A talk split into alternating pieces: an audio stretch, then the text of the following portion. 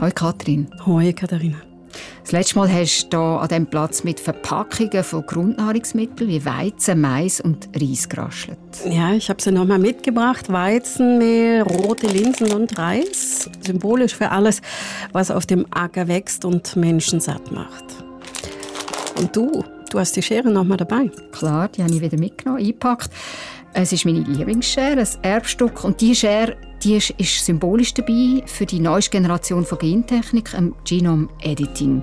Eine Technik, die das Erbgut mit der sogenannten Genschere, der CRISPR-Genschere, so präzise schneiden wie noch keine gentechnische Methode vorher.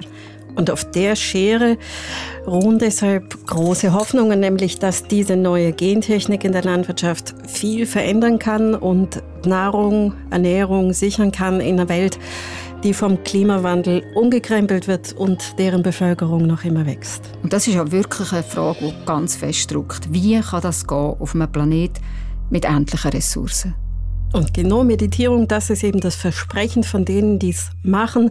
Die kann mit ganz kleinen Eingriffen ins Erbgut Pflanzen schaffen, die widerstandsfähiger sind gegen Krankheiten und den Klimawandel, also gegen Hitze und Dürre und Extremereignisse und eben das viel schneller als mit herkömmlicher Züchtung. Aber das ist ja nicht der einzige Weg, über eine bessere Landwirtschaft nachzudenken. In der ersten Folge haben wir ja gehört, was eine ganzheitliche Landwirtschaft kann leisten kann. Ja, und warum die, die sich damit auskennen, davon überzeugt sind, dass es besser wäre, wenn jetzt und ganz auf ökologische Landwirtschaft umgestellt wird. Die halten von moderner Landwirtschaft, so wie sie heute funktioniert, mit Monokulturen und Kunstdünger eben wirklich nicht viel. Und sie wollen, dass das System Landwirtschaft neu gedacht wird, nachhaltiger und gerechter. Und was sie eben befürchten, wenn jetzt die Genschere, das Genome Editing die Bühne betritt, da befürchten sie, dass man jetzt vor lauter Begeisterung über dieses neue, tolle Genwerkzeug, die Genschere, wieder die notwendigen Änderungen nicht angeht. Und jetzt in der zweiten Folge von dieser Kopf voran Doppelstaffel erzählst du uns von ForscherInnen, die eben mit der Genschere Saatgut von der Zukunft schneiden und so die Welt ernähren. Ja, genau. Heute kommen die zu Wort, die sagen, wir haben hier ein neues Tool und das sollten wir nutzen. Das darfst du dann gerade nochmal erklären, was das ist, Genome Editing. Ja, das kann ich gerne machen.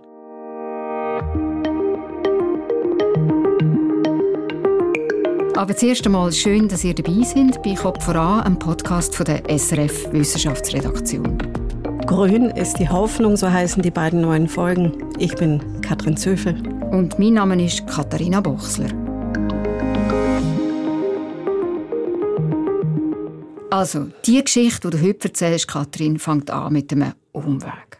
man könnte auch sagen Sackgasse. Und wo bist du stecken geblieben? Na, ich wollte Forscher in der Schweiz sprechen zum Genome Editing bei Pflanzen. Halt, stopp. Bevor du loslässt. Ganz kurz für uns arme Nicht-Biologinnen eine kleine Nachhilfe. Erklär doch noch mal ganz schnell, Katrin, was Genome Editing ist. Also Genome Editing, das ist diese neue Art von Gentechnik, die mit der Genschere CRISPR-Cas funktioniert und die seit ein paar Jahren unter Forschern wirklich viel zu reden gibt und allmählich eben auch in der breiteren Öffentlichkeit, weil sie Sachen kann und möglich macht, die bisher nicht möglich waren. Die ersten Erfolge, die breiter zu reden gegeben haben, die gab es in der Medizin mit neuen Gentherapien zum Beispiel.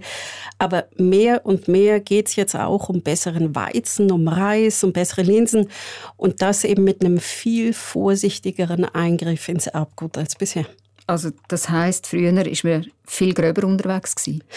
Ja, die alte Gentechnik, das waren gröbere Eingriffe, da wurden ganze Gene ausgetauscht und oft sogar Gene von einem Organismus in den anderen eingeführt.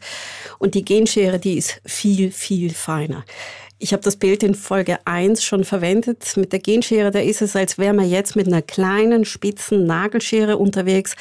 Und vorher, das war mehr so eine Art riesengroße Kneifzange. Außerdem hat zu Zeiten der Kneifzange viel Wissen gefehlt darüber, wie das Erbgut funktioniert und was ein Eingriff ins Erbgut eigentlich auslöst. Und das ist heute eben anders. Naja, also ganz den Durchblick hat man heute sicher auch noch nicht, aber doch viel mehr. Und das hat auch schon Ergebnisse gebracht. Weizen, der gegen wichtige Krankheiten resistent ist, oder Mais, der unter Trockenheitsstress bessere Ernten bringt, oder buschige Tomaten, die weniger Platz brauchen. Du hast also mit ForscherInnen, gern aus der Schweiz, darüber reden, über die neue Gentechnik. Genau, und ich habe schon auch Gesprächspartner in der Schweiz gefunden, so ist es nicht, zum Glück.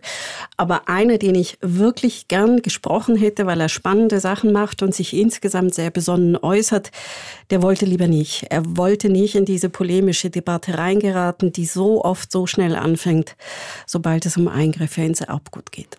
Schade, es wäre ja eigentlich wirklich wichtig, dass auch Wissenschaftlerinnen und Wissenschaftler an dieser Debatte über das Genome-Editing beteiligt sind. Ich meine, sie sind praktisch an der Quelle.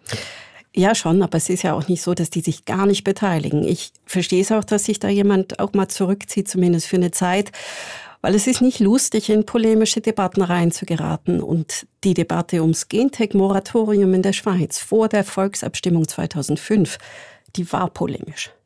Stimmt, das war so, ich kann mich erinnern. Aber seither ist es eigentlich erstaunlich ruhig geworden um das Thema, nach dem grossen Mais im Bundeshaus. Ich denke, das ist der Effekt vom Moratorium. Das wird einfach immer wieder verlängert. Von daher, ja, es ist wirklich ruhig geworden. Die letzte Verlängerung, die Debatte darüber, die hat letzten Herbst angefangen und ist gerade zu Ende gegangen. Und da gab es im Parlament schon, also da hat man kontroverse Argumente ausgetauscht. Es gab letzten Herbst auch einen sehr klaren, offenen Brief von einigen Wissenschaftlern, die gefordert haben, dass man Genome-Editing bei Pflanzen in der Schweiz doch jetzt bitte zügig ermöglichen soll. Ja, und dann gab es im Parlament im März einen Kompromiss. Das Gentech-Moratorium wird nochmal verlängert bis Ende 2025 und der Bundesrat soll auf Mitte 2024 einen Vorschlag machen, wie man mit Genome-Editing in Zukunft umgehen will. Also zu Deutsch, ob Genome-Editing weiter und das Moratorium fällt oder nicht. Also nochmal so ein bisschen rausgeschoben. Ja, so, so kann man es sagen. Mhm. Und eben, also doch recht geräuschlos. Eben, es gab eine Diskussion, aber keinen großen Aufruhr. Jedenfalls der Forscher, der sich so angenehm besonnen äußert, den ich gern gesprochen hätte, und der wollte eben nur off the record mit mir reden, der hat gesagt, schauen Sie sich mal Catherine Feuillet an. Die hätte viel geleistet als Genetikerin, lange in der Schweiz gearbeitet und jetzt säße sie in den USA in Boston bei einer kleinen Saatgutfirma, die mit der Genschere arbeitet. Er meinte, die könnte mich interessieren. Und du? Hast du sie denn kontaktiert? Ja, habe ich und er hatte recht. Because I'm very passionate about what I'm doing and I'm pushing a lot of things and projects and groups and people and I have a lot of enthusiasm in achieving things. Das ist also Katrin Feuille. Mhm. Sie ist leidenschaftlich, sagt sie da, in dem, was sie tut. Sie pusht und lobbyiert an vielen Stellen, leiert Projekte an, aber eigentlich My real personality is being introvert, so I spend quite a lot of time in regenerating. Also sie sagt eigentlich, sei sie introvertiert, deshalb braucht sie nach Zeiten, wo sie viel pusht, Rückzug, dann geht sie wandern alleine. You know, alone and in the mountains is my best place to regenerate, to give me the energy to really push everything else. Ein bisschen Wissenschaftsboulevard ist auch schön, mhm. Kathrin. Aber du hast natürlich nicht mit der Katrin Feuillet geredet, um zu erfahren, wo dass sie sich am besten erholt, nehme ich an. Nee, aber wieso jemand sich in seinem Leben einrichtet, da konnte ich jetzt auch nicht weghören. Also zurück zum Kern. Katrin Feuillet, die ist Genetikerin, Molekularbiologin und seit Jahrzehnten dabei. Sie hat die allerersten Anfänge der Genetik mitgemacht, viel Grundlagenarbeit geleistet und jetzt arbeitet sie bei einem kleinen US-Startup in Boston namens Inari. Die sitzen genau an der Schnittstelle von Potenzial zur Realität.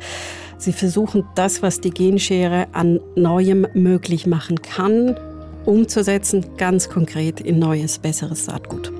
Also das klingt jetzt wirklich gerade so, dass man, wie wenn man am Werdegang von der Katrin Feuille viel darüber erzählen wie eigentlich auch sich Genetik entwickelt hat und wie sie zu dem geworden ist, was sie heute ist. Deshalb habe ich ihr so gerne zugehört. Wenn wir von vorne anfangen, Katrin, mit der Geschichte von der Katrin Feuille, wo so eng verflochten ist mit der Geschichte der Gentechnik. Gerne. Du hast gesagt, Katrin Feuille war lange in der Schweiz. Erzähl. Ja, sie war zehn Jahre hier, wirklich lange. 1994 ist sie hergekommen an die Schweizerische Forschungsanstalt Agroskop in Reckenholz. Und ja, es ist ein schöner Zufall. 1994, das war für die Genetik wirklich eine bewegte Zeit. Da ging richtig was. The first year was actually the year where they cloned the first disease-resistant genes in tomato. Sie sagt also, in diesem Jahr sei gerade das erste Resistenzgen bei Tomaten geklont worden. Resistenzgen geklont, oh je, Kathrin, äh, der Satz ist dicht für Nicht-Biologinnen. Jetzt musst du einfach noch eine Runde Erklärbärin für uns spielen. Okay, also 1994, Anfang 95, da haben Forscher an der Cornell-Universität in den USA eben diesen Kuh gelandet. Und dafür haben sie Techniken benutzt, die fürs Human Genome Project entwickelt worden sind. Also Techniken, die eigentlich zur Entschlüsselung vom menschlichen Erbgut gedacht sind. Mhm. Und das war ja dann wirklich ein richtiges Wettrennen. Gewesen. Beim Human Genome Project, das stimmt, das war ein richtiges Wettrennen. Da waren auch ziemlich ehrgeizige Leute am Werk und da wurden dann auch massenhaft neue Techniken entwickelt, um eben das hinzukriegen, das menschliche Erbgut zu entschlüsseln. Und bei denen haben sich die Pflanzenforscher bedient und die Techniken dann einfach für die Tomate benutzt. Das wäre mal erklärt Teil 1. Jetzt klonen, das heißt, wenn man von Genetik redet, ein ganz bestimmtes Gen im Erbgut zu finden und dann zu kopieren. Die Forscher von der Cornell-Universität, die hatten sich auf ein bestimmtes Gen konzentriert, das Tomaten resistent macht gegen die Blattfleckenkrankheit. Das haben die Forscher also gesucht, gefunden, kopiert und gentechnisch in Tomatensorten eingebaut, die anfällig waren gegen diese Blattfleckenkrankheit. Und siehe da, dadurch wurden die anfälligen Tomatensorten tatsächlich resistent. Das war wirklich groß. Das war das erste Mal, dass das mit einer Nutzpflanze geklappt hat. Und tönt auch ein bisschen nach Goldgräberstimmung. Ja, ich glaube, so war das auch. Ich war ja nicht dabei, aber ich glaube, so war das auch. Und diese Goldgräberstimmung, die fing da eben gerade erst an. And then I said, okay, I'm working on disease-resistant gene in wheat. I'm going to clone a disease-resistant gene in wheat. Katrin Feuillet, die fand dann als junge Forscherin, okay, ich arbeite mit Weizen, also mache ich das, was die mit Tomaten gemacht haben, jetzt auch, halt mit Weizen. Ich werde eine Resistenzgen in Weizen klonen und zwar das Resistenzgen, das gegen Blattrost widerstandsfähig macht. Und? Ihr damaliger Chef fand, naja, Katrin, denk vielleicht nochmal drüber nach. Also er ist nicht wirklich so auf ihrer Seite oder mitgegangen mit ihrem Enthusiasmus. Ich würde schon sagen, er war auf ihrer Seite. Ich glaube, er wollte sie beschützen, weil er fand, das sei zu schwierig, weil das Weizenerbgut, das ist viel größer als das von Tomaten und komplexer und chaotischer. And then, uh, yeah, I started 10 years later, I did it because at the time we had, of course, no sequence, but we also had no physical map. Sie hat es also trotzdem versucht und zehn Jahre später war sie dann fertig. Sie hatte das Gen gefunden, isoliert, kopiert und in andere Sorten übertragen. Also, Moment mal, sie hat zehn Jahre gebraucht, um ein Gen im Weizen zu finden und zu klonen. Korrekt. Zehn Jahre für ein Gen. Ui, ich würde mal sagen, da hat jemand ziemlich viel Geduld und Biss. Es klingt einmal nach einem mühsamen Weg. Ja, das war mühsam. It was very cumbersome. Und daran sieht man auch gut, wie viel sich seitdem, also in 30 Jahren, getan hat. Stimmt, das klingt heute ja wirklich ganz anders. Wir reden heute, wenn es um Gentechnik geht, ganz selbstverständlich darüber, dass man sich im Internet, zum Beispiel bei der US-amerikanischen Firma 23andMe, einfach so mal einen Gentest abstellen kann. Genau, und der liest dann, das ist zumindest das Werbeversprechen, aus ein paar Tropfen Spucke ab, ob man vielleicht bestimmte Krankheiten kriegt oder nicht oder ob man zum Dickwerden neigt. Vor 30 Jahren, da war das wirklich ganz anders. Der US-amerikanische Präsident Bill Clinton der hat ja erst im Jahr 2000 die erste vollständige Entschlüsselung vom menschlichen Erbgut können verkünden.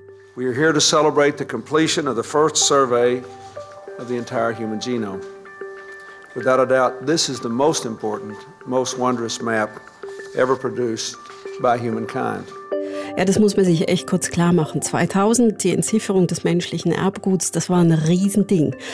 Aber 1994, als Katrin Feuillet am Weizen gearbeitet hat, da gab es noch keine einzige vollständige Erbgutentschlüsselung von irgendeinem Organismus, noch nicht mal vom kleinsten, schon gar nicht vom genetisch komplizierten Weizen dass sie trotzdem gesagt hat, ich versuche das jetzt, dieses Resistenzgen zu klonen, das sagt was über sie.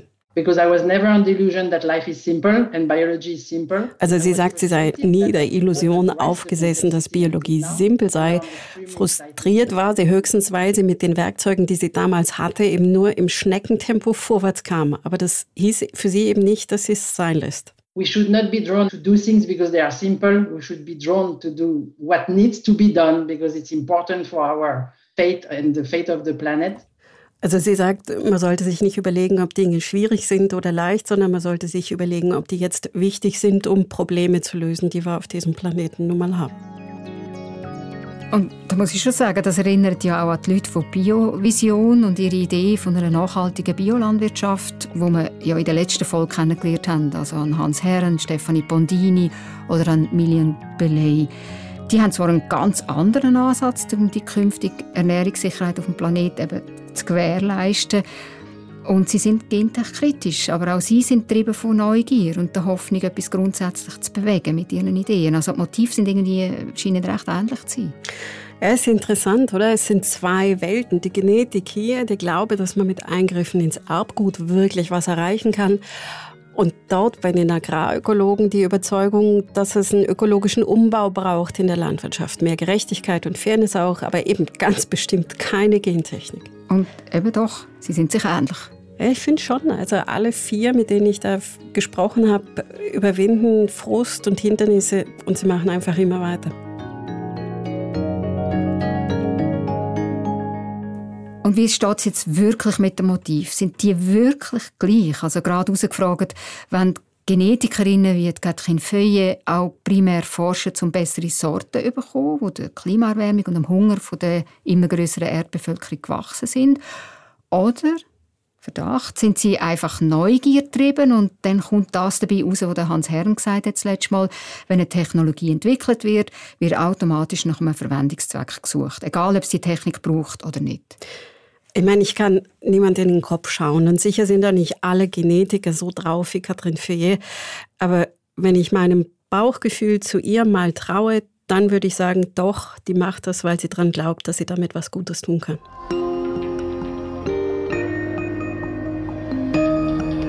Also, Katrin, zurück zum Weizen. Gatrin Feuillet hat es also geschafft und das eine Gen, das Weizen resistent macht gegen Blattrost, können klonen. Alles noch mit der alten gentechnischen Methode, mit den etwas plumperen Methoden. CRISPR hat hier noch nicht geklappert und geschnitten. Und hat sie dann genug vom Weizen, von dem komplizierten Weizen mit seinem chaotischen Riesengenom? Nein, die hat dann noch nicht genug gehabt. Sie fand, das müsste man jetzt mal systematisch angehen. I isolated one gene in 10 years and there are more than 100,000 genes in wheat. So at one moment I said, this is not possible. Also sie hatte, ich sage es nochmal, zehn Jahre für das Klonen von einem Gen gebraucht und es gibt mehr als 100.000 Gene in Weizen. Ein Gen nach dem anderen, also einfach weiterzumachen, das war klar, das führt nicht weiter. Es brauchte jetzt Grundlagenarbeit. Grundlagenarbeit heißt jetzt was in dem Fall? Dass es die genetische Entschlüsselung vom kompletten Weizengenom braucht. Aha, wenn du sagst, das Weizengenom ist ziemlich komplex, dann ist das ja nicht gerade eine leichte Aufgabe so. Nein, keine leichte Aufgabe. Und um das ein bisschen greifbar zu machen, kurz ein Vergleich. Das menschliche Genom, also das Erbgut, das alles steuert, was unser Körper so macht, das ist schon groß. Das Erbgut von Weizen ist fünfmal so groß. The whole size of the genome is five times the human genome. So it was like people said, you are crazy to want to do that. Also das Weizengenom ist mindestens fünfmal so kompliziert wie unseres. Fast ein bisschen eine Kränkung. Ja, das stimmt. So ist es halt mit der Krone der Schöpfung, die wir halt irgendwie doch nicht sind. Und ziemlich viele, die haben Katrin Feuillet für verrückt erklärt, das überhaupt zu probieren, das Weizengenom zu entschlüsseln. Und jetzt ein ganz kleiner Ausflug, warum das eigentlich so ist, dass Weizen so ein saukompliziertes Erbgut hat. Der ist nämlich durch die vielen, vielen Züchtungsschritte zwar immer besser geworden. Der Mensch kultiviert ihn ja schon seit ein paar tausend Jahren und hat mit der Züchtung wirklich viel erreicht. Aber das Erbgut, das ist durch das viele Kreuzen und nochmal Kreuzen von verschiedenen Sorten und sogar von verschiedenen Weizenarten richtig chaotisch geworden. Mit großen Teilen, die scheinbar zu gar nichts zu gebrauchen sind. Zumindest versteht man nicht, wozu es manche Teile da im Erbgut überhaupt braucht. Und insgesamt gibt es sechs Kopien von jedem Gen. Nur weil der Mensch seine Hände im Spiel hat. Naja, Pflanzen haben von Natur aus gerne mal ein großes Erbgut, aber ja, das, was wir heute als Weizen kennen, das ist eine Kombination aus drei Urweizensorten und das Erbgut von allen dreien steckt im Erbgut vom heutigen Weizen. Die Catherine Feuillet hat aber gleich gefunden, das Weizengenom muss jetzt entschlüsselt werden. Kannst du in drei Sätzen sagen, warum dass sie das wichtig gefunden hat? Naja, sie hat ja selbst gesehen, wie lange sie fürs Klonen von einem Gen gebraucht hat. Und das lag eben an zwei Dingen. Daran, dass die Gentech-Werkzeuge damals noch ziemlich schlecht waren und daran, dass es keine Entschlüsselung vom Erbgut gab. Und um zu erklären, was es bedeutet, wenn es keine Entschlüsselung gibt, da gehe ich jetzt bei Bill Clinton nochmal klauen. Den haben wir ja vorher schon gehört, als er im Jahr 2000 im Weißen Haus die Entschlüsselung des menschlichen Erbguts verkündet hat. Und da hat er eine historische Parallele gezogen. Nearly two centuries ago, Thomas Jefferson and a trusted aide spread out a magnificent map. It was a map that defined the contours and forever expanded the frontiers of our continent and our imagination. Clinton erinnerte an die erste halbwegs akkurate Landkarte vom Norden der USA, vom Atlantik bis rüber zum Pazifik. Clinton zitiert da Thomas Jefferson und das Lustige ist, Thomas Jefferson hat eben diese Landkarte zum ersten Mal gezeigt, genau an dem Ort, wo Clinton jetzt die Entschlüsselung des menschlichen Erbguts bekannt gegeben hat. Und man kann sich wirklich gut vorstellen, was das für ein Wissenssprung damals war. Erst war da nur ein weißer Fleck auf der Landkarte, man wusste noch nicht mal, wie die Flusssysteme zusammenhingen, man wusste nicht, wie die Gebirge verliefen. Und dann gab es eben neu diese Landkarte. Plötzlich hatte man eine konkrete Vorstellung von dieser Region von New York übers heutige Chicago bis nach Seattle. Und so ein ähnlicher Sprung ist es eben für Genetiker, wenn sie das Erbgut von einem Organismus entschlüsselt haben. Sie haben dann sowas wie eine Landkarte in der Hand. Schöne Geschichte. Ja, das finde ich auch. Das hat er schon gut rausgesucht, der Bill Clinton. Also, Catherine Feuillet wollte jetzt diese Landkarte für den Weizen, hat Gelder beantragt und Mitstreiter gesucht und hat am Agrarforschungsinstitut INRA in Frankreich mit dem Projekt angefangen. Am Anfang 2005 waren das zehn Hansel, die sich das vorgenommen haben. 2005 we were probably 10 in a room. 2018 when we really finished the whole thing, I mean there were thousand people in this consortium. Zehn Leute angesetzt auf ein riesiges, chaotisches Erbgut. Mit der Zeit kam dann immer mehr dazu, als sie fertig waren mit dem Sequenzieren, also mit dem Entschlüsseln 2018. Da gehörten mehr als 1000 Forscher zum Weizengenom-Konsortium weltweit. Das war, man sieht es auch an der Zahl der Beteiligten, ein riesen Hosenlupfer, aber am Ende hat es geklappt. Vielleicht eine kurze Zwischenbilanz. Katrin Feuillet ist jemand, der weiß, wie mühselig Genetik am Anfang war. Sie hat mitgeholfen, Grundlagen zu legen. Und jetzt, heute, dank der Genschere, sagt sie, fängt der Teil an, der Spaß macht. The fun part is starting. Aha.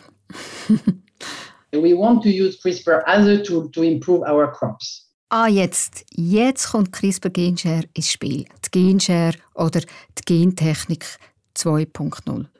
Genau. CRISPR gibt es ja erst seit 2012. Da hat es die Wissenschaftsbühne betreten. Und Katrin Feuillet, die war da noch damit beschäftigt, das Weizengenom fertig zu entschlüsseln. Aber sobald das fertig war, war klar, jetzt wollte sie mit CRISPR arbeiten. Endlich ein Tool, mit dem man wirklich was machen kann. Damals hat sie in Frankreich gearbeitet und heute ist sie bei Inari in den USA in Boston. Und das ist eben das kleine Start-up, das du am Anfang ganz kurz erwähnt hast. Genau. Und das erklärte Ziel dieser Firma ist, mit Genome Editing, also mit CRISPR, Ackerpflanzen zu verbessern, mehr Ernte, weniger Wasserverbrauch, weniger Düngerverbrauch. So steht's ein bisschen großspurig auf ihrer Website, sogar mit Prozentzielen, wie viel sie erreichen wollen.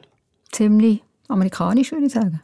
Ja, das kannst du laut sagen. Sehr amerikanisch, würde ich sogar sagen. Und ähm, noch ein Detail am Rande. Inari ist quasi eine Schwester von Moderna. Also du redest von dieser Firma mhm. Moderna? Mhm. Also die, wo eine von der beiden mRNA-Impfstoff gegen Corona entwickelt hat? Genau von der rede ich. Beide haben nämlich denselben Ursprung. Die kommen aus einer Art Start-up-Fabrik, die heißt Flagship Pioneering. So eine Art Gründerfirma, die im Bereich Biotech insgesamt ca. 80 Firmen gegründet hat und drei Dutzend davon immerhin sind jetzt noch im Geschäft. Moderna gibt es seit zwölf Jahren, Inari immerhin seit sechs. Und Katrin die ist da eingestiegen, da waren es 30 Leute, noch ziemlich klein. Inzwischen sind sie ein bisschen größer, so um die 200. Und das Beratergremium von Inari, das liest sich ein bisschen wie das Who is Who der CRISPR-Szene. Also zum Beispiel Jennifer Doudna, Nobelpreisgewinnerin 2020, wo wir ja schon in der ersten Folge von ihr gehört haben. Ja, genau, die ist tatsächlich dabei. Und ihre Kollegin, wo sie mit ihr den Nobelpreis gewonnen hat für die Entdeckung von CRISPR, Emmanuel Charpentier? Nee, die ist nicht dabei, aber zum Beispiel George Church, den kennen manche vielleicht aus dem Schweizer Kinofilm Genesis 2.0. Da taucht er auf als so ein bisschen ein verrückter Forscher mit langem Bart, der Mammuts wieder auferstehen lassen will, indem er Elefantenzellen genetisch umbaut. Und dann Rodolphe Barangou. Ihn kenne ich jetzt nicht. Wer ist er?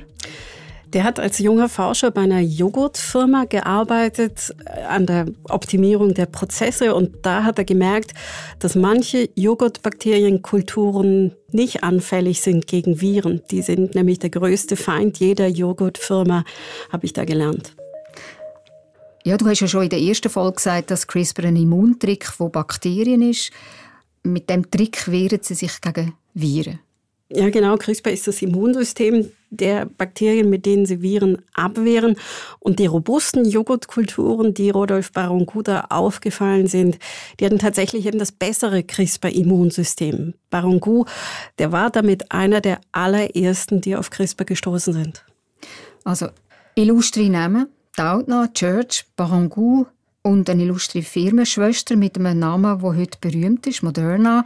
Und eine von diesen Berühmtheiten hat sich für die Zeit genommen. Ja, der Rodolphe Barangou. Ich hatte erst mit Catherine Feuillet allein gesprochen und dann nochmal mit ihr und Rodolphe Barangou zusammen.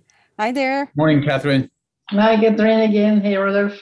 Und das war wirklich spannend. Ähm, meine erste Frage war dann, warum braucht es einen Joghurtexperten bei einer Pflanzenzüchtungsfirma? They are coming from bacteria. That's why you know Rodolphe is so relevant as well. It's not evident to make them work efficiently in plants. Catherine Feuillet sagt da eben, CRISPR kommt aus Bakterien und deshalb ist die Arbeit von Rodolphe Barangou relevant für Inari. Und eben, es ist nicht klar, ob das, was bei Bakterien so gut funktioniert, dann eben auch bei den Pflanzen wirkt, wie es sollte oder wie man erwartet. Genau, das ist eben gar nicht gesagt, dass das Tool, das Bakterien für ihre Zwecke entwickelt haben, dass man das nachher einfach zweckentfremden kann und bei Pflanzen brauchen kann. Deshalb brauchen die Forscherinnen bei Inari so Leute wie Rodolphe Barango, der sich wirklich sehr ausführlich angeguckt hat, wie Bakterien das eigentlich machen mit CRISPR. Und solche Leute wie eben Rodolphe Barango, die können dann helfen, das auf Pflanzen anzupassen. Also auf den Punkt gebracht heißt das, das Tool Genome Editing ist noch, noch lange nicht fertig entwickelt. Da gebe ich das Wort gerade nochmal an Rodolphe Barango. But there's still a lot of insights to get and gather from how to use it, how to sharpen it, how to enhance it, and how to deploy it. Schon spannend. Schärfen, verbessern, geschickter anwenden. Der Rodolphe Barangou, der redet wirklich, wie wenn es um eine Schere ging. Es ist es ja auch. Also eine winzige, mini kleine Schere, die Erbgut schneiden kann. Und in der CRISPR-Forscher-Community sagt Barangou, When there are hurdles, you do have that feeling that from a community standpoint, someone is going to figure it out. Da sei es im Moment oft so, dass wenn man selbst auf ein Problem stößt, dass man wirklich das Gefühl hat, fast die Gewissheit, irgendjemand unter den vielen CRISPR-Forschern da draußen wird das Problem schon lösen. Irgendjemand hat bestimmt bald eine coole Idee. Also da ist ein großes Vertrauen irgendwie da und es klingt auch wirklich begeistert. Und ich nehme ihm, dem Rodolphe Barango, die Begeisterung auch ab. Und gleich, es ist ja nicht alles rosig in dieser Community. Es gibt ja zum Beispiel den riesen Patentstreit, Stichwort Wer hat es erfunden? Ja, das stimmt. Da streiten sich die Nobelpreisträgerin Jennifer Doudna und der Humangenetiker Feng Zhang vor Gericht darum, wer welche Arbeitsschritte bei CRISPR jetzt patentieren darf. Also der Hype, die Tatsache, dass da auch wirklich, wirklich viel Geld drin steckt, das hat schon eine Schattenseite. Zurück vom Gerichtssaal ins Labor. Wie weit sind jetzt eigentlich die Erfolge im Labor weg vom Acher? Da dämpft selbst der begeisterte Rodolphe Barango die Erwartungen. Wenn einer was im Labor hinkriegt, sagt er, dann heißt das halt lang noch nicht, dass es den besseren Weizen mit mehr Ertrag morgen schon gibt. And we can do that in the lab now. Doesn't mean we're going to have, you know, that much better crop tomorrow. Das ist eben der Sprung vom Prototypen zum marktfertigen Produkt. Der ist halt immer noch groß. Auch von ihm ganz vorsichtige Töne. Jetzt aber ganz konkret, Kathrin. Wie weit sind denn CRISPR-Schneiderinnen und Schneider tatsächlich im Moment schon? Was können sie und was können sie noch nicht? rauszufinden, wo Inari konkret steht, das war, um ehrlich zu sein, ein bisschen schwierig, weil bei Nachfragen oft die Ansage kam, sorry, da können wir nicht drüber reden, Firmengeheimnis. Es geht nicht nur ums Wohl der Welt, es geht halt auch um viel Geld. Ja, ich meine, wir bewegen uns in der Marktwirtschaft und es geht immer auch darum, schneller zu sein als die Konkurrenz. Insgesamt, was Genome-Editing bei Pflanzen angeht, kann ich aber schon was sagen.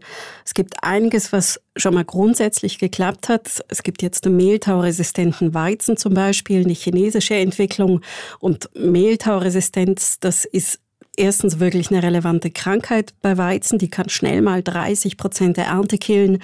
Und zweitens hat es eine Resistenz dagegen bisher noch nicht gegeben. Also Züchtung und die alte Gentechnik, die haben das nicht hingekriegt.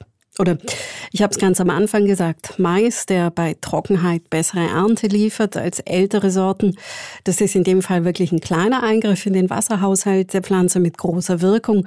Und die Liste von so Prototypen mit interessanten Eigenschaften, die ist tatsächlich inzwischen relativ lang und ein paar wenige sind auch schon auf dem Markt. Hm, was für die? Das sind eher so Consumer-Produkte. Gesündere Tomaten in Japan zum Beispiel und ein Champignon, der weniger schnell braun wird. Die Pflanzen, die die Welt retten, die sind da noch nicht dabei. Nein, so tun es wirklich nicht. Wo steckt denn die Forschung mit wirklich wichtigen Verbesserungen von Nutzpflanzen? Da wird es jetzt wirklich spannend, ob Inari oder andere diese großen Versprechen werden einlösen können mit neuen Sorten, die spürbar weniger Dünger und weniger Wasser brauchen und trotzdem mehr Ernte liefern. Wasser- und Düngerverbrauch und Ertrag, das sind eben Eigenschaften, wo es wahrscheinlich nicht nur einen kleinen Eingriff ins Erbgut braucht, sondern mehrere, vielleicht fünf oder sechs gezielte Eingriffe, weil nicht ein Gen, sondern mehrere Gene eine Rolle spielen und zusammenwirken. But in many cases, when you look at complex characteristics like yield, that has a lot of, you know, it, it depends on the biomass, it depends on the number of grain per spike, on the number of spike per plant, on the you know capacity of the plant to absorb water. So there is a lot of things. These are dozens and dozens of genes. Beim Ertrag zum Beispiel, da kommt es auf die Zahl der Körner an der Ähre an, auf die Größe der Körner, auf die Zusammensetzung der Körner, auf den Reifezeitpunkt. Das ist saukomplex. Und genauso zum Beispiel bei der Wassernutzung. Da ist die Frage, wie gut kann eine Pflanze Wasser aufnehmen? Das betrifft die Wurzellänge, die Wurzelmenge, wie die Wurzeln aufgebaut sind, wie leicht kommt Wasser dann da auch rein in die Wurzel. Und um solche Sachen zu verbessern, da braucht es wirklich jetzt viel Trial and Error. Man muss viel ausprobieren. Ich glaube, das trifft das ganz gut. An genau dem Ort sind sie gerade mit dem Genome Editing. An dem Ort, wo sehr viel ausprobiert wird im Labor, um das zu finden, was tatsächlich dann funktioniert. Und einen Teil dieser Arbeit machen die Leute bei Inari, aber auch eben viele, viele andere. Auch das tönt jetzt eigentlich wieder einmal mehr nach viel Arbeit und vor allem auch noch das Saatgutdesign auch mit der CRISPR-Technik ihre Zeit braucht. Ja, das macht man sich von außen gar nicht so klar, wenn man dann immer die Schlagzeilen über Genome Editing hört. Auch das schönste Tool macht Arbeit.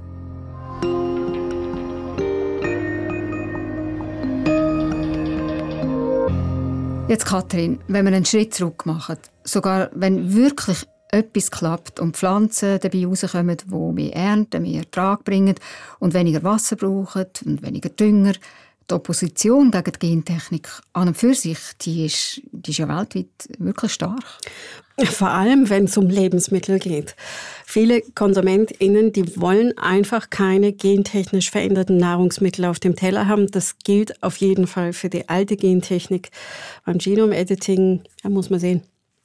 Du sagst, wenn sie dann mal wirklich im grossen Stil funktioniert, CRISPR-Methode, schafft sie sie auf der Acher?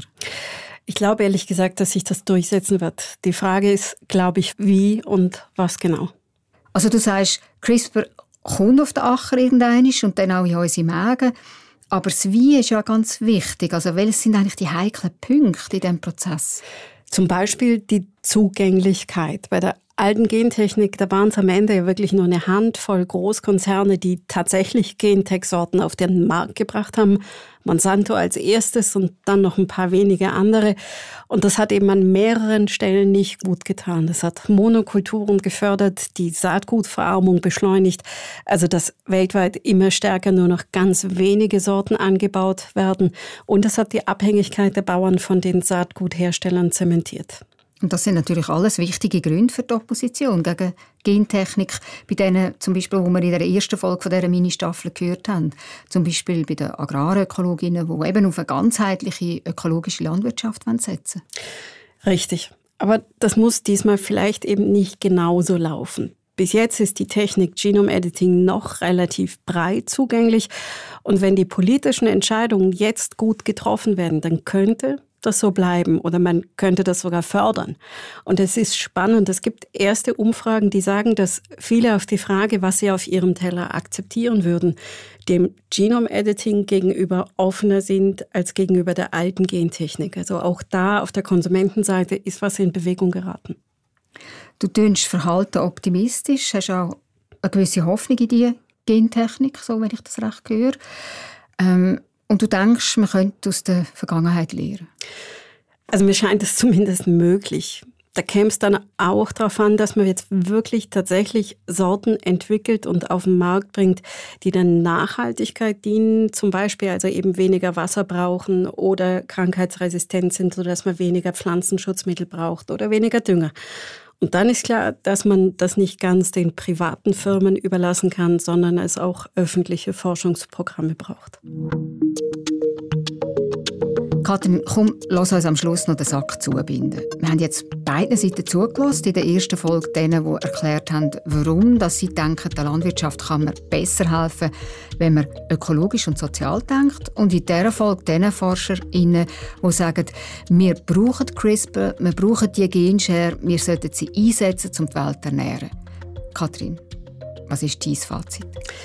Also ich kann mir nicht helfen. Ich finde immer noch, das müsste man eigentlich zusammendenken können. Das bräuchte ganz viel Umsicht. Aber mir wird es wirklich sehr gefallen, wenn man das probieren würde, beide Welten zusammenzudenken. Also zusammendenken meinst du, dass ökologische Landwirtschaft und präzise Gentechnik wie das Genome Editing einander nicht ausschliessen, sondern eigentlich ergänzen? Ja, genau. Also wenn ich einen Wunsch frei hätte, würde ich sagen, probiert das doch bitte wenigstens mal aus. Die Technologie nutzen, mit beiden Händen zugreifen und sich dabei nicht von der neuen Technik diktieren lassen, was man macht, nicht blind technikgläubig einfach loslaufen, sondern genau überlegen, wozu kann man dieses neue Tool jetzt brauchen und wie kann man das zusammenbringen mit dem, was die Agrarökologen zu Recht auf den vielen anderen Ebenen, die wichtig sind, fordern. Und es gibt ja auch unter den ökologisch orientierten Forschersättig, die sagen, die neue Gentechnik und Nachhaltigkeit, das lässt sich kombinieren. Ja, die gibt es, die da ein bisschen über den Horizont rausdenken, die gibt es ja. Und wie ist das bei den CRISPR-Forscherinnen, Kathrin, wo du für den Podcast mit ihnen geredet hast? Gibt es dort auch solche, die beide Ansätze gut finden und die gerne würden eigentlich kombiniert sehen? Also ich kann da nur den Eindruck wiedergeben, den ich so mit der Zeit gewonnen habe. Manche sind vielleicht schon mit dem Kopf ein bisschen arg weit oben in den Wolken und sind ganz eingenommen von dem, was die neue Technik kann und auch eingenommen von der Frage, hey, wie kriegen wir das jetzt am schnellsten hin, dass wir da weiterkommen. Aber Leute wie Katrin Fayette, die ticken anders. Die suchen den Austausch, die Diskussion. Sie hat das ja mitbekommen, wie schief das ging in den 1990ern mit der alten Gentechnik und sie findet es auch traurig, wie schlecht das lief. Because the end of the day, pro-GM and anti-GM people, I think, have the same goal. This is kind of the sadness about the whole story. I want to listen to the concerns of the people. I understand that people have concern. I like to be challenged. I like to be in the dialogue. Und sie sagt eben, sie versteht, dass die Leute da Bedenken haben und sie will sich das anhören, sie will zuhören, sie will den Austausch, sagt sie. Also ich verstehe schon, warum dass der unaufgeregt, aber vorsichtig Schweizer Forscher, also der, der nur off the record über das Genome-Editing reden dass der die zu der Gatrin Feuille geschickt hat. Ja, ich verstehe es auch. Es ist eine interessante Person, vor allem eben, weil man an ihrer Lebensgeschichte so viele Jahrzehnte Gentech-Geschichte nachvollziehen kann. Und man kann schon sagen, sie ist eine gute Verkäuferin von ihrer Wissenschaft. Ja, sie tritt für das ein, woran sie glaubt und äh, dieses Eintreten, das macht sie gut. Das war sie, die zweite und letzte Folge von dem Podcast zu der Frage, wie die Landwirtschaft der Zukunft kann und sollte aussehen. Die Landwirtschaft eben bei weiter anwachsender Weltbevölkerung und steigenden Temperaturen wegen des Klimawandels. Erzählt uns, was ihr denkt, teilt Kopf voran weiter, der Podcast von der SRF Wissenschaftsredaktion. Und schreibt uns auf die WhatsApp-Nummer 079 878 65 04 oder schickt uns eine Mail an kopfvoran.srf.ch. Grün ist Hoffnung, so der Titel von dem zweiteiligen Podcast. Die Autorin ist Katrin Zöffel. Sounddesigner von dieser Ausgabe Simon Mayer. Leider ist Simon damit das letzte Mal für SRF an den Reglern. Ab jetzt geht er beruflich selbstständige Wege. Und mein Name ist Katharina Bochsler. Ihr hört uns am 20. Mai wieder, dann steigen wir weit auf, lernen uns weit raus ins Weltall auf der Suche nach außerirdischem Leben. Schön, wenn ihr dann auch wieder dabei seid.